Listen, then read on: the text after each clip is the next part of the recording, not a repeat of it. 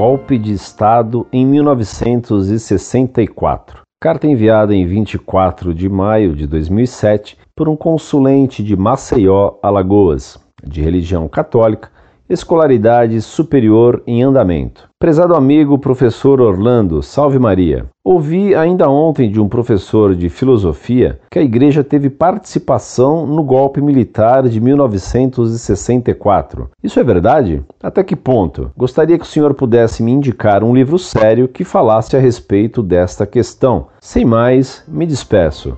Um abraço.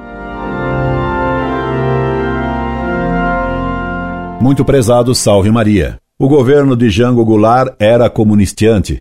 O povo brasileiro naquela época reagiu maciçamente contra a tentativa de comunistizar o Brasil. Como o clero estava então menos infiltrado pelo marxismo do que hoje, houve vários bispos que apoiaram a reação do povo e das forças armadas em defesa do país. Para estudar essa questão, aconselho que pesquise os documentos e jornais daquele tempo. Não conheço bons livros sobre esse tema, porque atualmente há monopólio bolchevista nesse assunto. Um abraço. Incorde e aso sempre, Orlando Fedeli.